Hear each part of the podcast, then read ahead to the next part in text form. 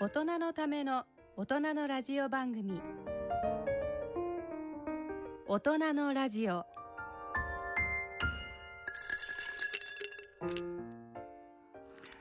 ご機嫌いかがでしょうか？安倍健人です。ご機嫌いかがでしょうか？人とたえです。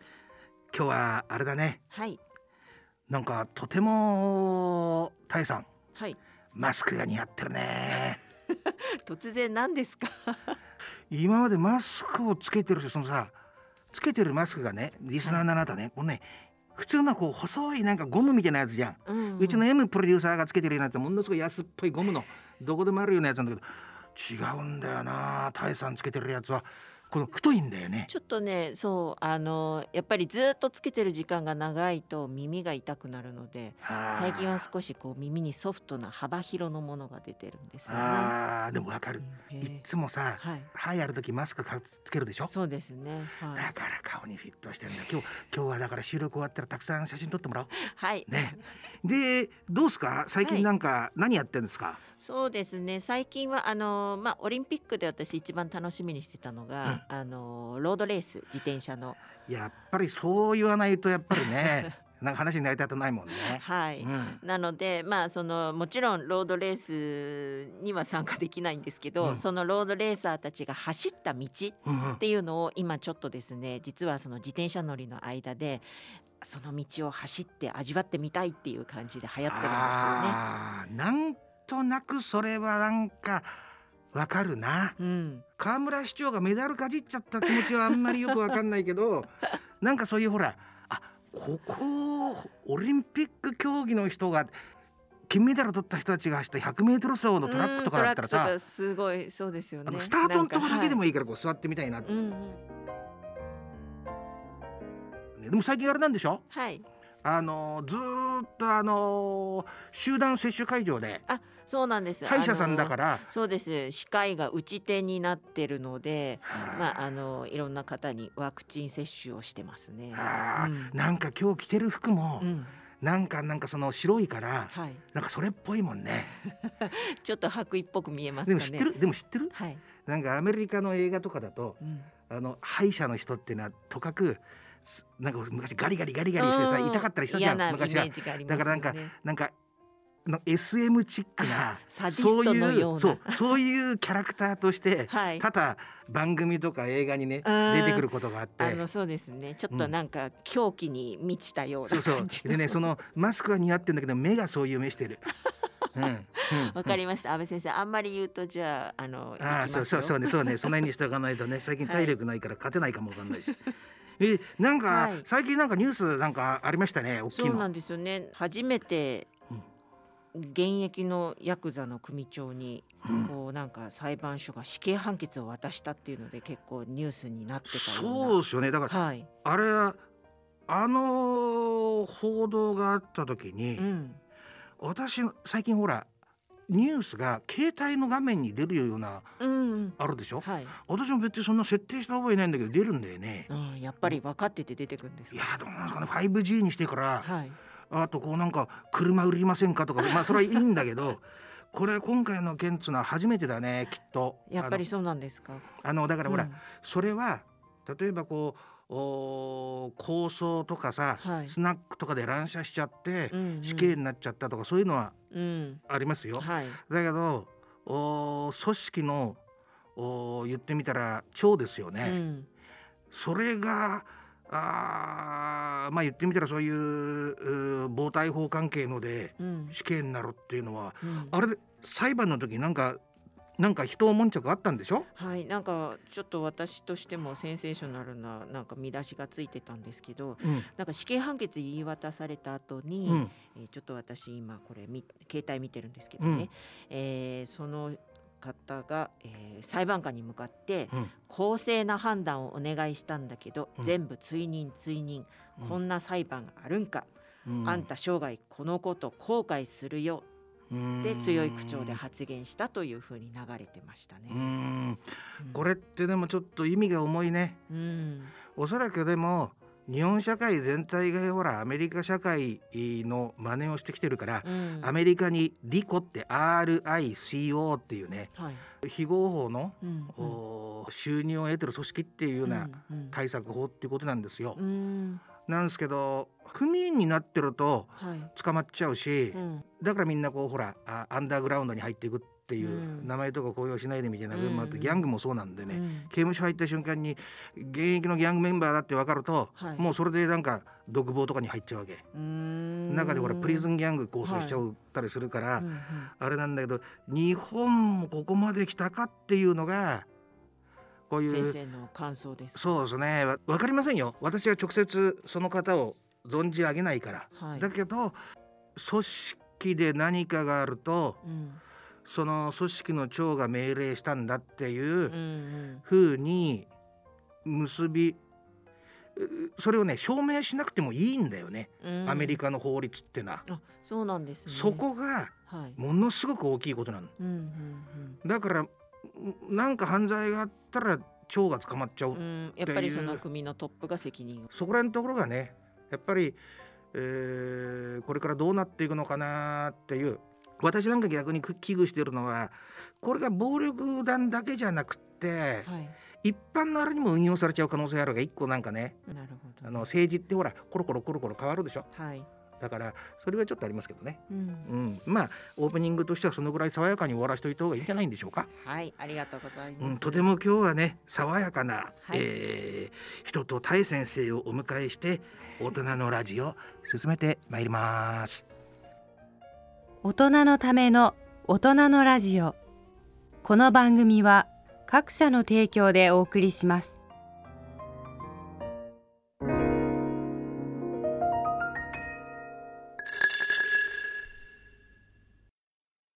大人のラジオ。健康歯科のコーナーです。歯科医師の人とタイ先生に歯と健康についてお話しいただきます。えー、タイ先生よろしくお願いいたします、はよろしくお願いします。でねまたいつも通り、はい。えーリスナーの方からたくさんね、うん。えーメッセージをいただいてましてありがとうそのございます。中のお一人、はい。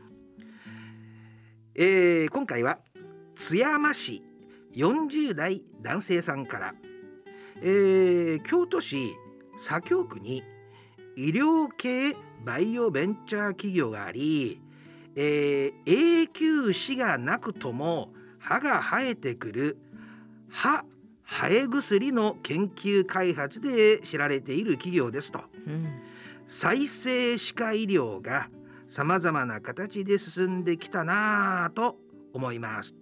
再生歯、まあ、再生の歯ですねうん。について現状の流れを教えてくださいって言うんですけど、はい。どんなんですかね、そうですね、まあ、再生治療再生治療ってあの山中教授が iPS 細胞ですごくこうクローズアップされていろいろと言われてるようになってきたんですけどまああの歯も結局虫歯で、ね、悪くなってなくなっちゃったりとか、うんまあ、交通事故とかで折ってしまったりとかっていうので、まあ、亡くなったところにこう種みたいなのを植えてきたらニョキニョキっと出てくればいいなっていうのはずっと前からこう言われていたんですよね。。うんうんでまあその iPS 細胞とかができて歯もその中の一つでできるんじゃないかっていうようなうんうんうん。話もあったんですけれども、うん。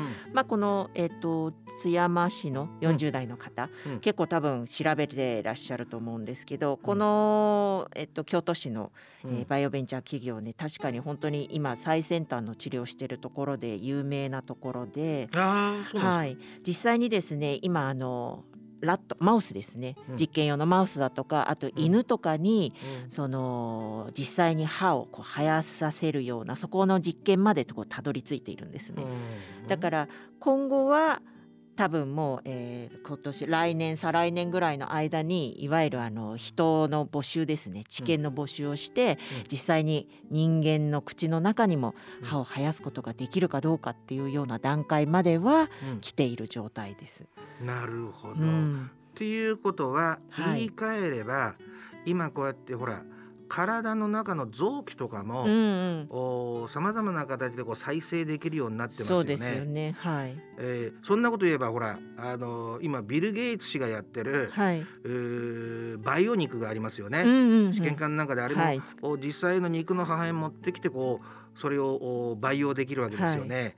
そうするとそういうことが歯の分野にも、うん。もうお同じようなあー速度でっていうのかな？まあそうですね。流れとしてはもちろんあるんですけどただ結局その iPS 細胞ももう万能細胞でいろんなことができるって言われてる中でやっぱりなかなかその実用的にうん。なるのにはまだまだいろんな段階を踏まなきゃいけなかったりとか、まあ、ちょっとそのがん。化する可能性があるかとかいろんなことが言われているからよっぽどこう緊急性がないものじゃないと今はまだ適用されてないような感じなんですよね。なるほど。だから歯もできそうと言われながらやっぱり10年単位とかで見ていかないと、まあ、あの結局気配薬も夢の,、ねうん。発明したらノーベル賞取れるって言われてずっと長い間うん。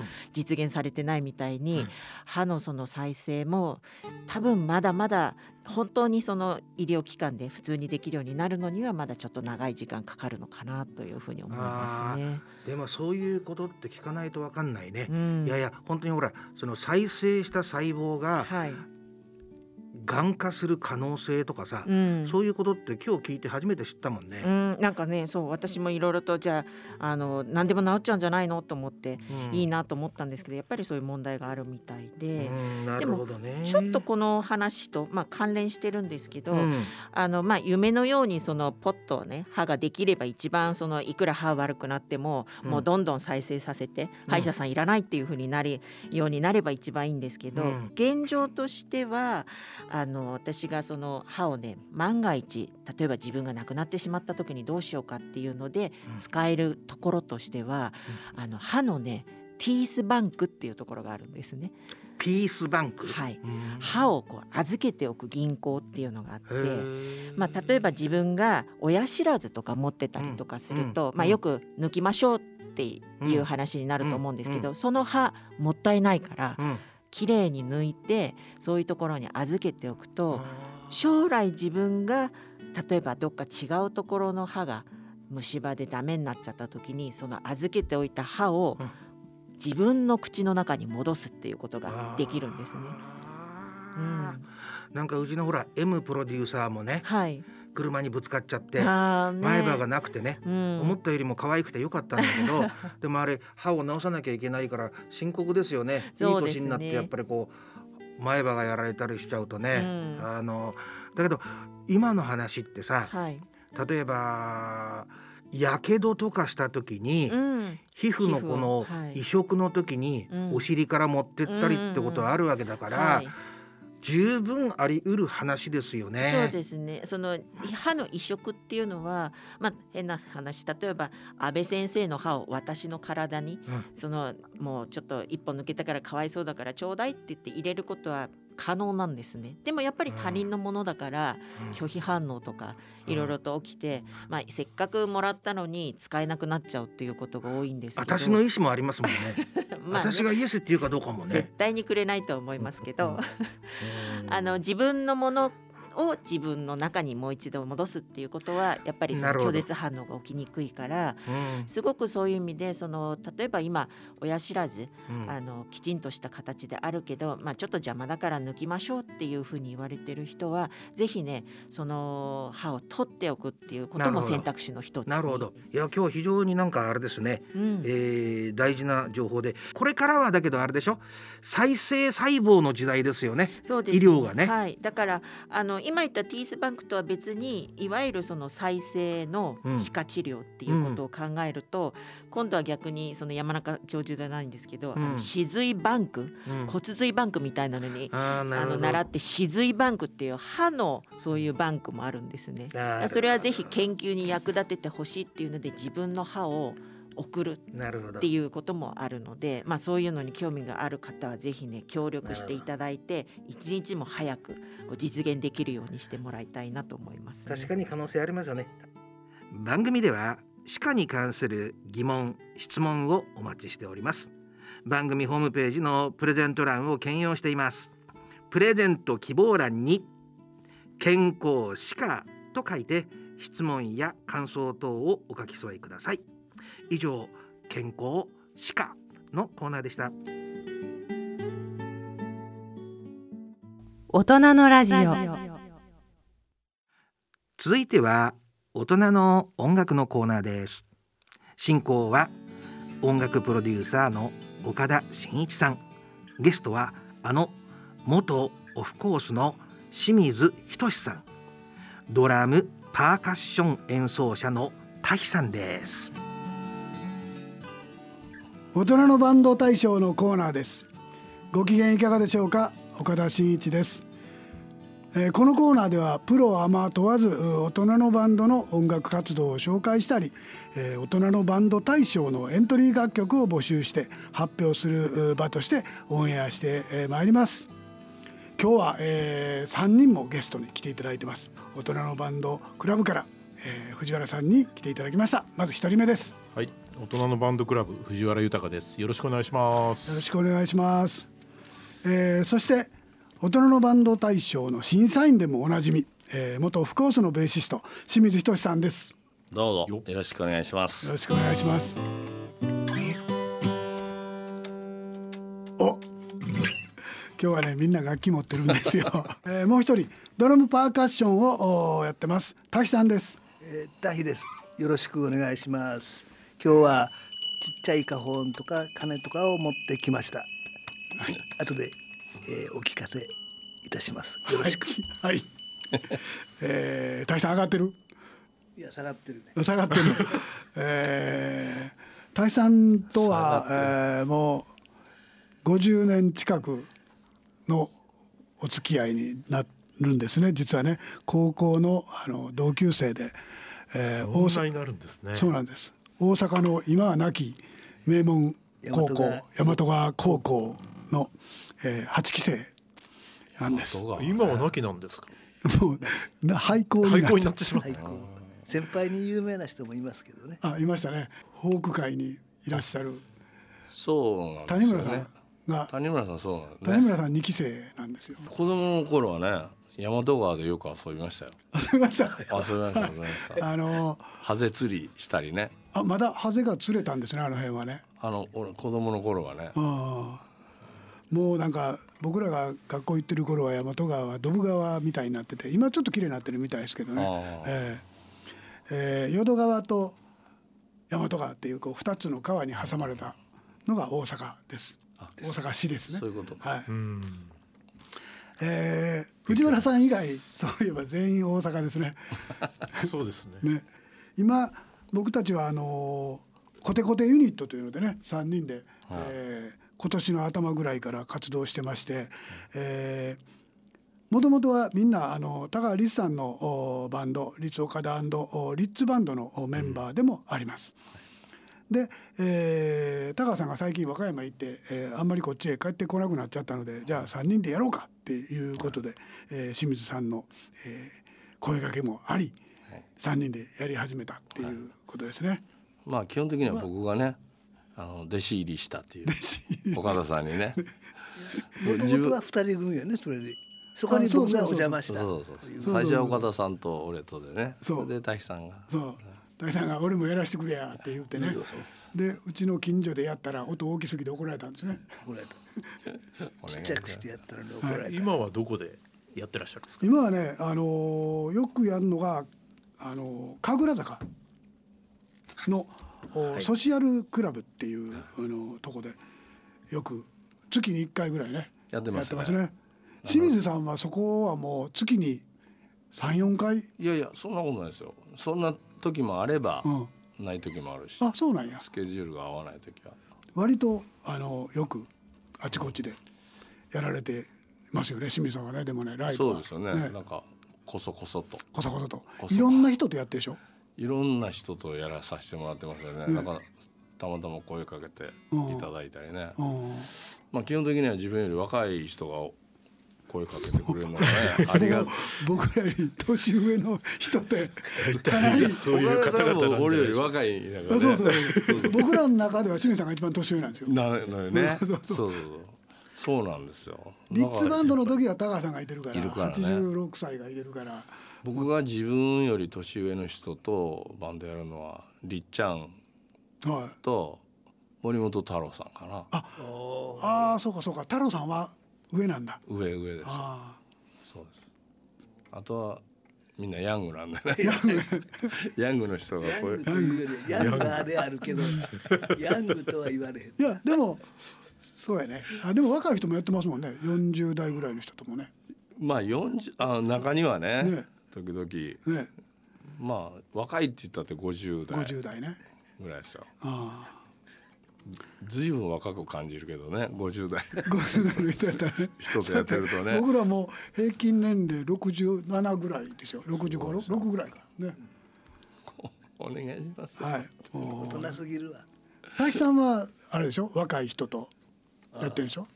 そうそうよ今活動的にはどうなんですか？うんよくやらせてもらってるのは辻村まりなさん。はい。20代の20代。女性。20代なんだ。20代の女性。とそれは犯罪やね、いやいやいや演演奏ですから 演奏ですからね。あのドラムパーカッションいるいる時ははい。なんかさせてもらってます。辻村まりなさん辻村まりなさんと。歌い手のが割と今多い。多いですね。あとでもああちこち邪魔しては 邪魔してはあれやけど、まあお邪魔しては。それも勝手に行ってお邪魔してる時もありましたけど、ん。まあ今ね時節柄。そそね。今勝手に行ってお邪魔したらすごいい嫌がられると思うんでね。迷迷惑かけて。最近はちゃんと断っていかないとね。あの急に行って後ろ急でに行ってうわーって言った気がついたそらいたらね。らダメダメダメです犯罪になるねほんまに、ね。このお放送は実は全国ネットなんで、えすごいよね、はい、短波放送なんであのハワイとかねあの辺でも拾える拾えるってあれやけどまあ短波ラジオ。まあ今でもどこでもラジラジコあったら聞けるけどね。いやもう今は行ってないかもわからんけど昔はねあのね。いろんな放送局聞いて。BCL とか。ねあのなんかカードを出すんですよね。リス。ベリーカード。えベリーカードっていうんですか、え得意やったんですね藤原さん。やってましたよそうなんや、えでいろんなん聞いてはこモうモスクワの放送局とかね。ああすごいですねそれ北朝鮮の放送とかね。ああすごい。聞いてました。ラジオってすごいねそうやって考えたら。そうですよ。すごいです今はもうねラジコでどこでも聞けるけど。昔俺らが子供の頃はねあのゲルマニウムラジオって言ってあのゲルマニウムラジオね。にあのね。これ回すんでしたっけ？いやニクロム線じゃなくてなんかそうなんかアース取ってね。はい。なんかあの雨どいのとこにこそうそううつけてねそうアンテナ代わりりにしてでしょ。しながらね。うピープーそんな話しても分かれへんよはい。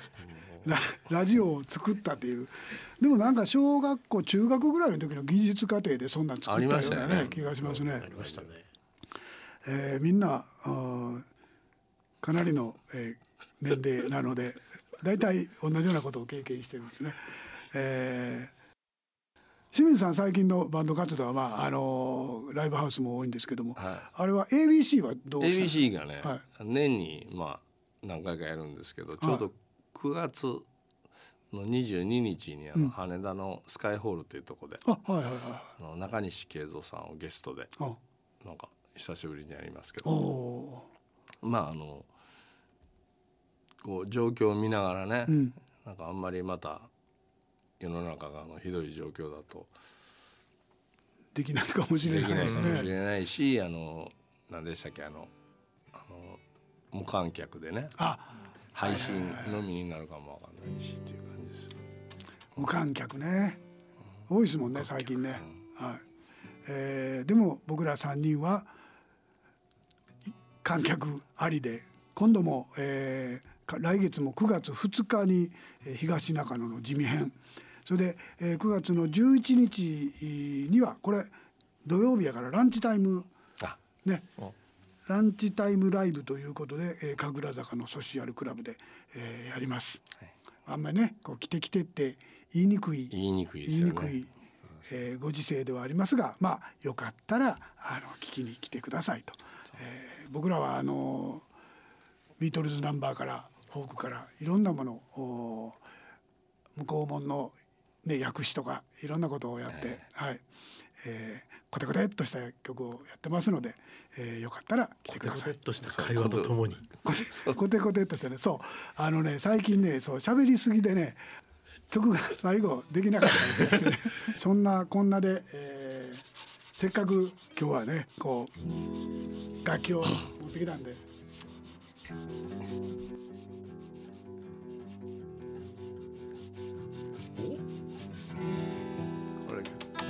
これじゃないでしょ。ね。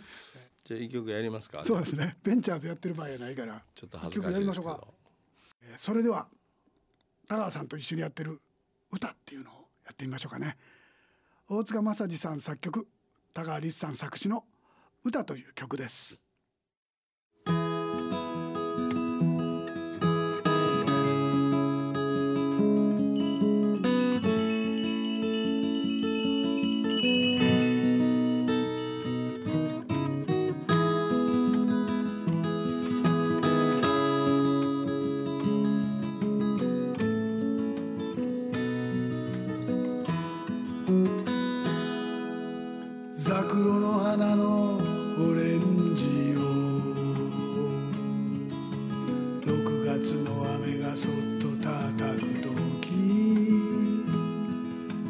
その下をくぐる僕の心は鉛色の雲のように暗い。口ずさむ歌は煙になって青葉の群れに吸い込まれる。くたばってもいい死んでもいい。僕の血がそっくりそのまま声となり言葉となって今を時代を歌うなら降りしきる雪のホワイトがえ現在2021年度大人のバンド大賞のエントリー楽曲を絶賛募集中でございます。40歳以上の方を、まあ、1人以上含む、まあ大人の方々ですね。一応20歳以上。20歳以上。ですね、えーのメンバーで、えー構成されたあバンド、えー40歳以上であれば、え1人あるいは2人ソロでもデュオでも応はい。募が可能です。100人でも200人でも可能です、はい。はい、えー応募期間は8月1日からもうすでに始まってますけれど始まっもてますね。10月31日まで、はい。えー郵送による応募と、えーウェブによる応募でお待ちしてます。はい。えー、ぼちぼち来始めてるって感じですよね。のようですね。ね。えーえー嬉しい知らせを聞いております、あの、はい。大体でもねいつもね10月の最後の週にドドドドドってくるので、えースタッフのことをちょっとあの気にしていただければちょっと早めに送っていただいたら嬉しいなと思嬉しいいま。ですすねはいはい、えー詳細は番組のホームページに記載しておりますので、えーそちらの方で、えーご確認ください。え音音版のホームページでも、えー確認できますんでぜひそうですねご覧ください、はい。では、えーよろしくお願いいたします。よろしくお願いします8月のビルにほのかに笑う時その前に佇む僕の心はビー玉の島のようにきらめく。口ずさむ歌は響き交わして大空がめがけ駆け抜けてゆく。くたばってもいい死んでもいい。僕の血がそっくりそのまま声となり言葉となって今を時代を歌うならくたばってもいい死んでもいい僕の血がそっくりそのまま声となり言葉となって。今を時代を歌うなら。今を時代を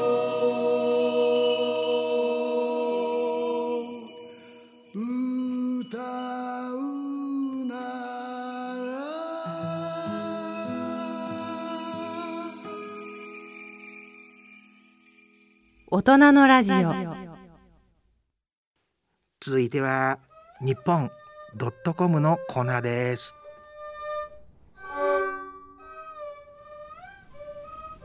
さて、ここからは月に一度の日本ドットコムコーナー。日本のニュースを7つの言語で世界に発信する日本ドットコムのスタッフと一緒にお送りします。え今日のゲストは、ウクライナ出身のロシア語版エディター、バチスラブ・オニスチンコさんです。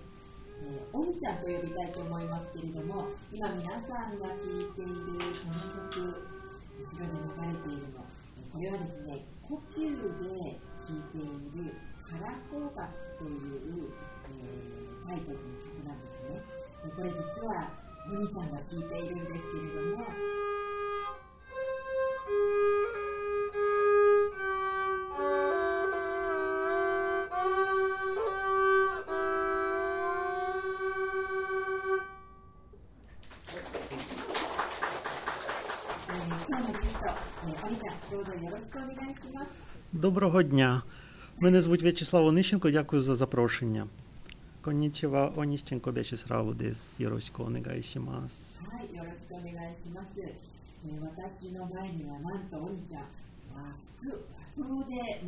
と決めてお越しくださっています。でそのわけはもう最初にお話ししたように、えー呼吸を演奏されるということで、えーこのですね、和装で、えー呼吸の演奏を私たちの前で、えーしていただいたんですが、えーまずはおにちゃんのプロフィールをご紹介したいと思います。1972年、ウクライナのドニプロ生まれ。ドニプロって、えー私初めて聞く町なんですけれども、どんな町なんですか？あーそれは首都のキエフ、ウクライナの首都のキエフから約30キロ離れている町で、あーそれであーまあウクライナで5番目に大きい町で人口は100万人ぐらいです。結構大きいですね。今、あの、お写真持ってきていただいてるんですけれども、すごい高層ビルがたくさん並んでいて、あと川があって、なんかこう森もあるような、まあ、緑もあって素敵な街ですね。あはい、そうです。ありがとうございます。あの、雪とか降るんですか？雪はそんなに積もらない普通はですからまああ日本の町でいうとどちらかとあ仙台に似ていますね。あの気候も人口も。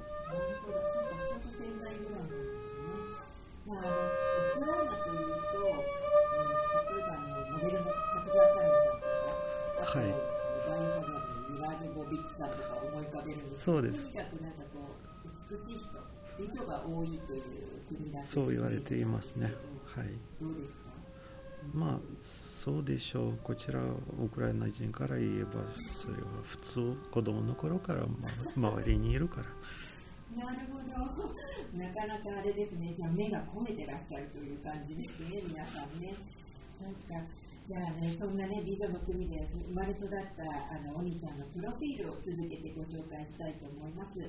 1993年にドニプロペトロフスク国立大学歴史学部を卒業後、95年にこちらの大学で日本語の勉強をスタートされました。そして99年からは日本語と日本文学を教え始められたとのこと。95年から4年後、その4年後にもう教え始めたということはすごいことですよね。いやそんなことあただ教える人は少なかったからそれで呼ばれましたでも、ね、あのまあ、原案揃いの日本ドットコム翻訳者の中でも、とにかくスピードが一番マックスという噂を私は聞いておりますので、やっぱりその言語能力、えー勘とかね、そういうのが素晴らしいのだと思います。そしてですね、2002年に日本の文部科学省の国費留学生として来日されました。国費留学ででそれも日本の文化庁の各地相当こう難しくて狭くもんだったのではないでしょうか。そうですね毎年30、40人ぐらい参加して、うん、あその中からあ理科系の2人そして文化系文系の1人が選ばれますけど、うん、で理科の人の試験は、あ英語でいいのに文系の試験は日本文学が好きでますね平家物語ですね。難しかった平家物語のの思想を勉強しようと思った。ら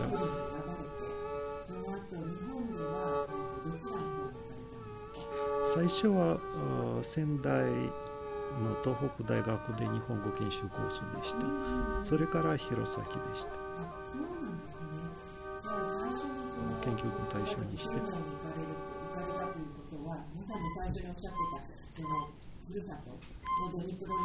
そうですね。すごくその日本の景色もふるさと思い出せてよかったんじゃないですかはい。あとてもまあ便利でした。住みやすいところですよ、どんな感じで過ごされてたんですか？あのバイクに乗ってましたね。あヤマハ GT50 でした。まだ原付なんですけど。はい、そうです。あの東北のいろんなところに行きました。一番遠くは広島まで行ったことがありますけど。あはい。あそれは名古屋までフェリーで。へえー、なるほど。なかなかね、あのいろんな形で活躍されているお兄ちゃんですけれども、その、えっと、博士論文が、なんかこう、分岐物語における運命感とお聞きしたんですけれども、はい、すごく専門的ですよね。最初はで運命感はまだあのいろんなところが明らかにされていないので、うん、私も何かしできるじゃないかと思ってそのテーマを選びましたそそしてまあ広げて他の軍記物語もで博士論文を書きました。なんか私高校の時古文で習った時にすごくそれがあの頭に入ってこなくて大変だって思いがあるんですけどあのなんとねウクライナ生まれのお兄ちゃんにとってはこれが研究テーマになって論文を書かれてしまうというから本当にすごく頭がいいしあの素敵なね、あのカラスを持ってらっしゃるんだなと思います。なんとですね、おみちゃん、日本の古典文学についての本もたくさん出版されているんですよね。どんな本をあのご出版されたんですか？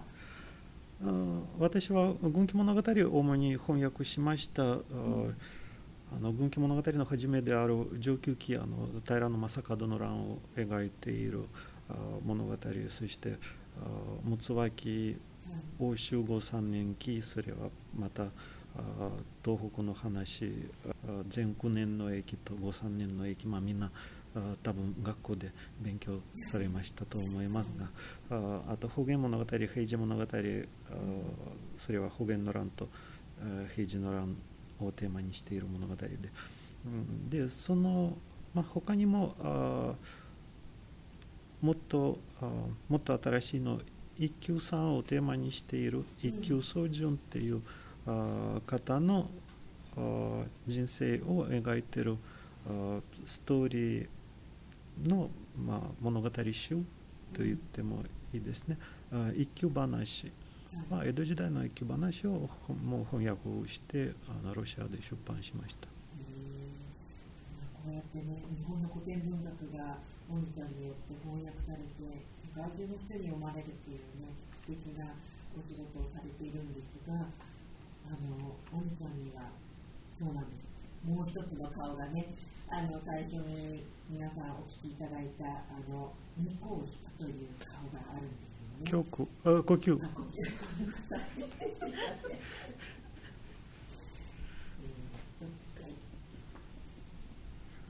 実はですね、おみちゃん、もう皆さんも最初にお聞きいただきましたが、もう一つの顔、そうなんです。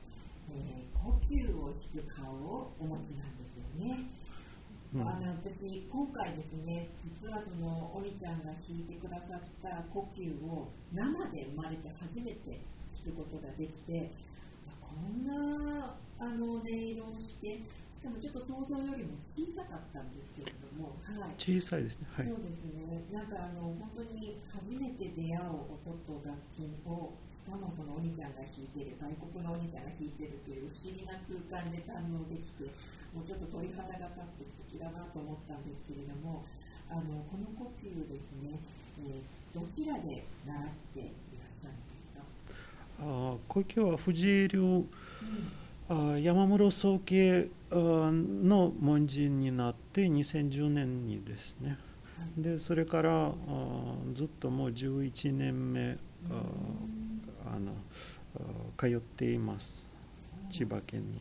うん10年以上もやられてるからやっぱり腕前もね半端じゃないということで。まだまだ練習不足でございます。いえいえ、でもなんかあの平成27年度には文化庁の芸術祭にも参加されたということで、あとはい家元との演奏会もやられていて、今年の3月にはそのお兄ちゃん地元が茅ヶ崎ということなんですけれども、はいこちらで開かれたなんかその茅ヶ崎文化祭にも参加されたんですよね。はい。うんであのまあ、その時の演奏した曲と今回の曲は同じだったんですか？同じですね。そうはい。このカラコ楽ですね。えーじゃあもうね、その文化祭に私も行った感じであの聞くことができたんですけれども、このあの私、ちょっとそのやっぱり台湾とか中国っていうと、呼吸よりも2個が有名なんですけれども、そうですね。この呼吸、実はその日本生まれということを知って、まあ、ちょっとそれについて少しあのお兄ちゃん説明していただけますか、どんな楽器なのか。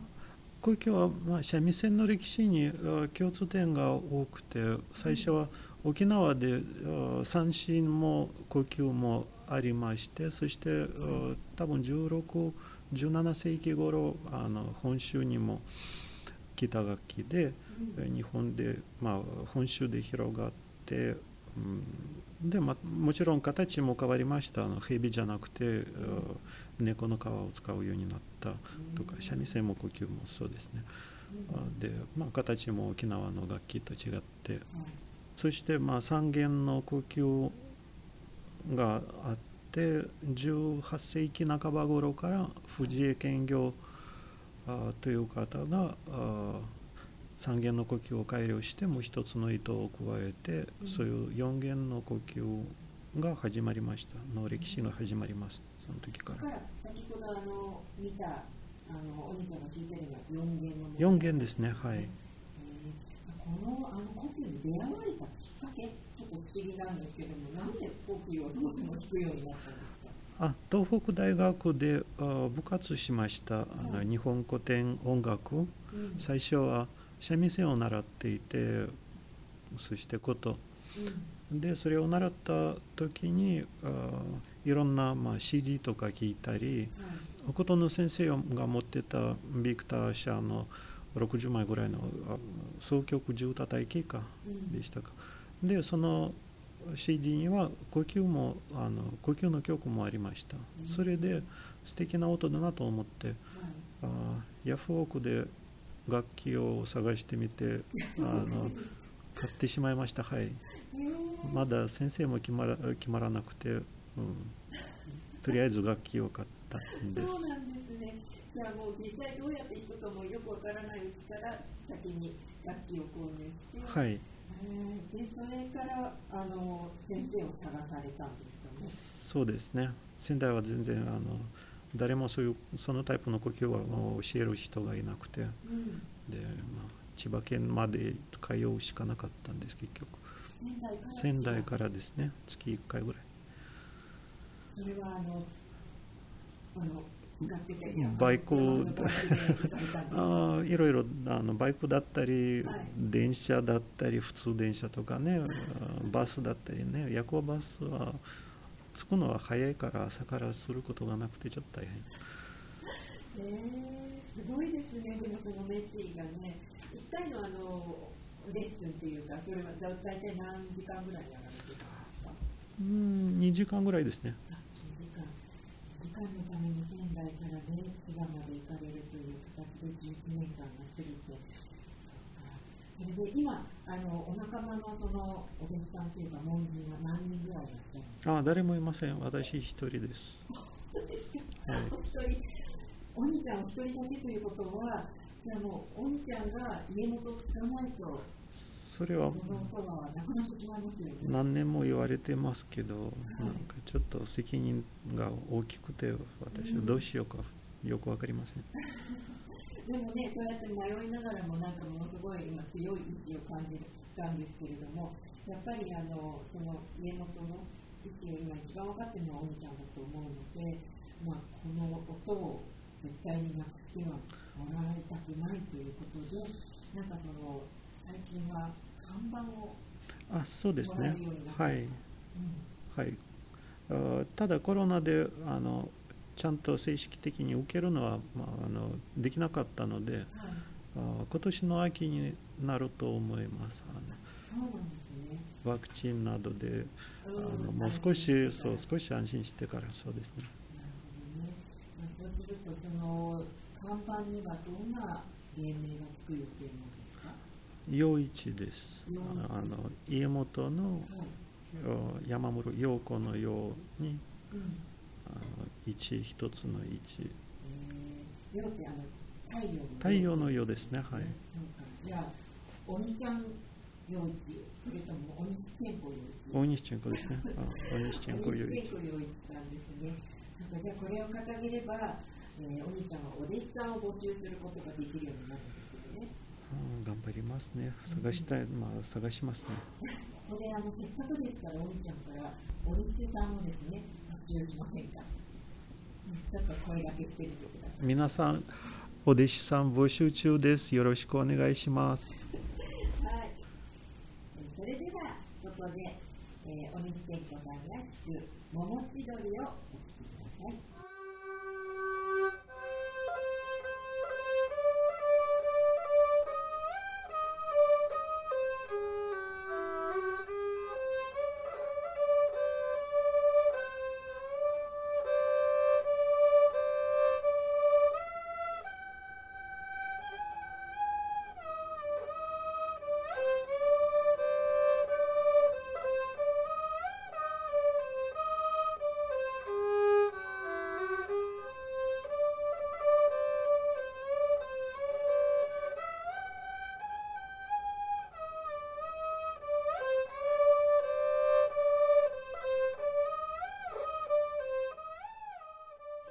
のぜひですね、皆さん、この番組を聞かれた方で興味を持った方は、あの大西健康洋一さんのお弟子さんになって、お待ちしておりますお待ちしております。えー本日は大西健康さんにお越しいただきました。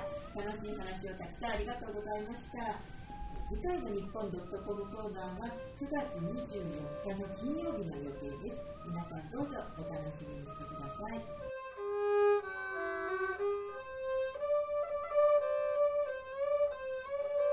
大人のラジオ。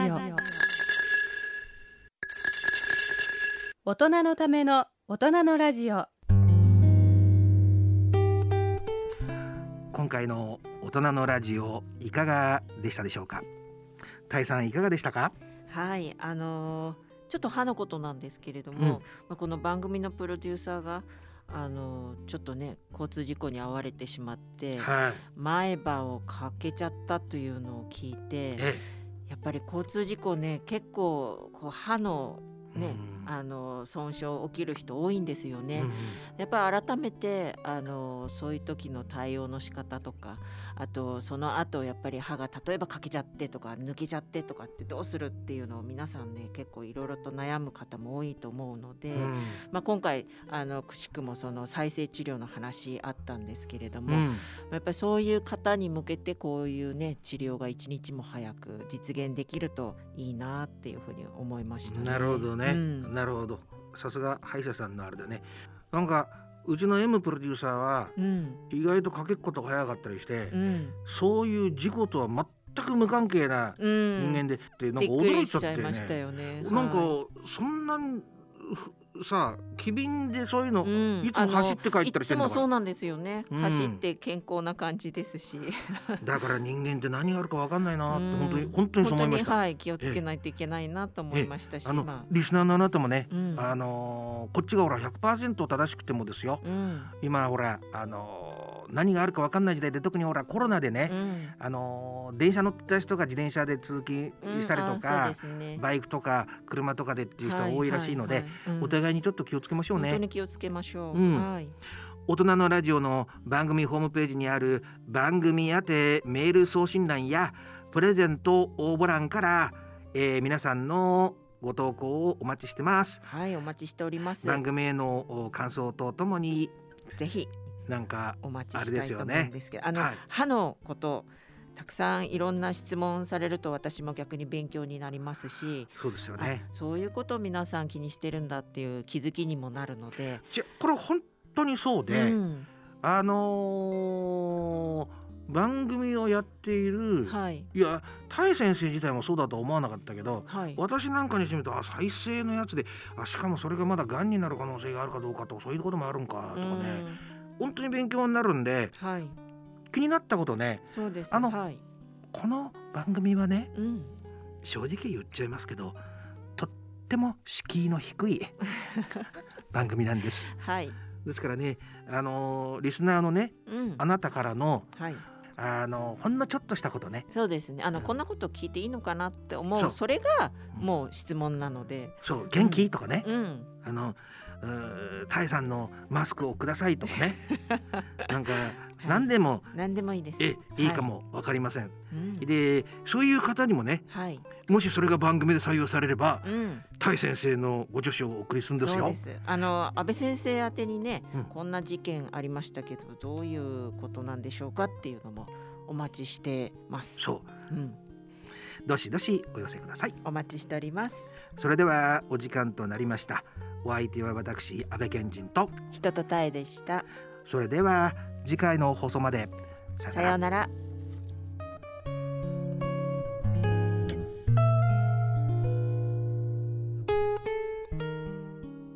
大人のための大人のラジオ。